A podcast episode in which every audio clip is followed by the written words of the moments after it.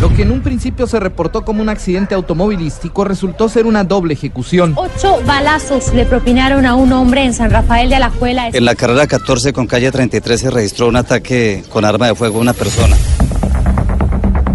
Hay quienes dicen que las armas de fuego ayudan a controlar la criminalidad. Otros piensan lo contrario. En medio de regulaciones, de usos, deportes, he aquí un recorrido de la realidad en el planeta en cuanto a este tema.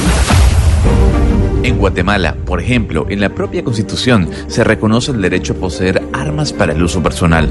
Eso sí, solo en el lugar de residencia, o sea, en su casa. En México, al igual que en Guatemala, en la constitución se establece el derecho a portar una arma. En Costa Rica, un país que no tiene ejército, el porte de armas no está contemplado en la constitución, pero sí, hay leyes que legalizan su uso. Tanto es así que el 68% de los asesinatos ocurridos en el año 2013 en ese país se cometieron con armas de fuego.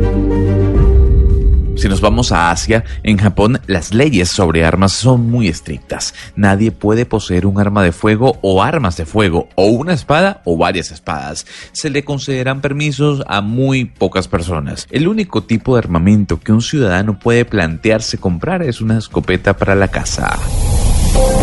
En Corea del Sur, si usted tiene un arma de fuego, puede ser condenado hasta con 10 años de prisión.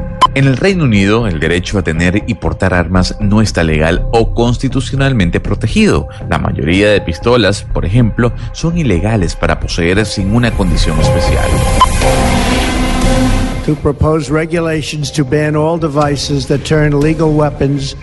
Into machine guns. Hoy, el derecho a tener un arma en los Estados Unidos está específicamente protegido por la constitución del país y muchas constituciones estatales. Hay que decir que la segunda enmienda de la constitución de los Estados Unidos dice así, una milicia bien organizada que es necesaria para la seguridad de un Estado libre no se debe infringir el derecho de las personas a guardar y portar armas.